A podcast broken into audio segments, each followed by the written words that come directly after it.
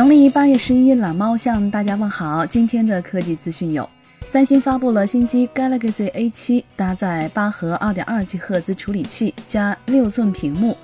配备侧面指纹，四加六十四 G 存储起，前置两千四百万，后置两千四百万加八百万加五百万像素三摄，三千三百毫安时电池，运行安卓八点零系统，提供蓝、黑、金三种配色，计划在今年秋季上市。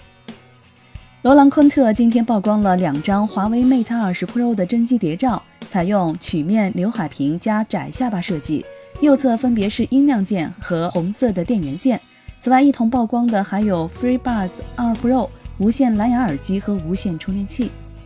乐视网昨晚发布公告称，贾跃亭先生所持公司的一亿三千六百五十二万股将于二零一八年九月十四日进行解质押。本次解质押股份占贾跃亭先生持有公司股份总额的百分之十三点三五，这一部分股份存在减持被处置的可能。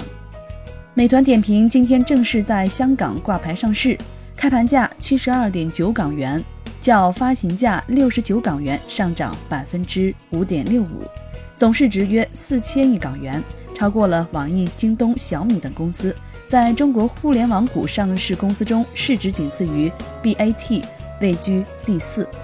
一加近日在印度推出电视广告，透露了一加六 T 会有一种更酷的解锁手机方式。广告的最后，一加六 T 真机出镜，大家认为一加六 T 只是 OPPO 爸爸 R 十七的八四五版本呢，还是说会有其他的创新看点？觉得视频还不错的话，欢迎点击关注订阅我们。你还可以添加公众号“微注”投票、留言上墙，掌握最新科技动态。期间又拉风，每天一分钟。